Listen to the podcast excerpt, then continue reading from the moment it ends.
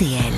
Entrée dans l'histoire. Bonjour Laurent Deutsch. Bonjour Amandine, bonjour Yves. Aujourd'hui, vous allez revenir sur une grande date de l'histoire de France, pourtant assez méconnue, le 30 octobre 1422. Ah oui, c'était il y a tout pile 601 ans, 30 octobre 1422. Une date qui a marqué un tournant, un espoir, une petite lumière pour la France enfoncée dans la guerre de Cent Ans. Le roi de France Charles VII, en effet, s'est fait couronner à Bourges. Comment ça à Bourges? Euh, Laurent, je ne comprends pas. À l'école, on m'a appris que Charles VII avait été sacré roi de France à Reims avec l'aide de Jeanne d'Arc et que c'est ça qui avait fait basculer la guerre de Cent Ans. Eh ben oui, mais là, vous allez un petit peu vite, Yves. C'est d'abord à Bourges que Charles a été couronné. Reims, ce sera pour plus tard. Mais ce couronnement à Bourges, il va avoir une importance aussi fondamentale que le sacre à Reims avec Jeanne d'Arc. Ce couronnement, c'est quoi? Eh ben, c'est la France qui dit non. C'est comme le 18 juin 1940. C'est De Gaulle, Charles VII. Ah oui, pourquoi? Je vous explique. On est donc en pleine guerre de Cent Ans. La France s'est fait envahir par les Anglais, elle est à genoux, et la raclée d'Azincourt, dont on a parlé la semaine dernière, a pulvérisé son armée.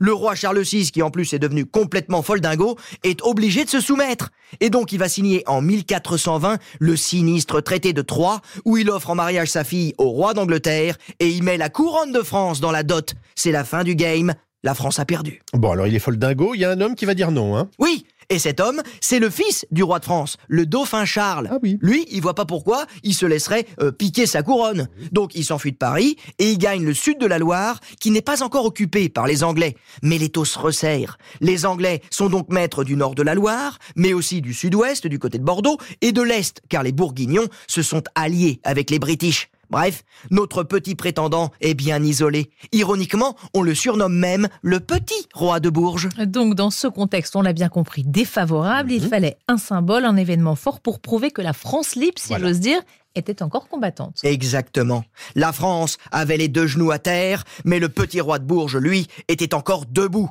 Déjà en 1421, il inflige une défaite aux Anglais dans l'Ouest, vers chez moi, à Beaugé, Oh. avec l'aide des Écossais et des Bretons.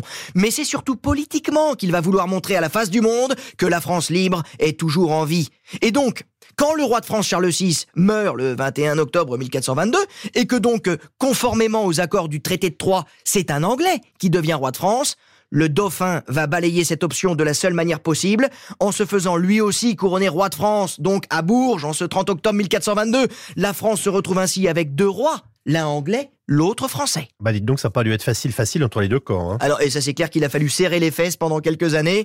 Le petit roi de Bourges, il avait peu de moyens pour financer son armée et sa cour. Toutes les aides étaient les bienvenues. Par exemple, c'était l'évêque de Bourges en personne qui payait le poisson servi à la table du petit roi. On roulait vraiment pas sur l'or, mais l'espoir était là. L'étincelle avait jailli en cette cathédrale de Bourges le 30 octobre 1422 et le feu n'allait pas tarder à se répandre jusqu'en Lorraine. Et la Lorraine, on la connaît, c'était une certaine Jeanne d'Arc. Merci beaucoup Laurent, à demain.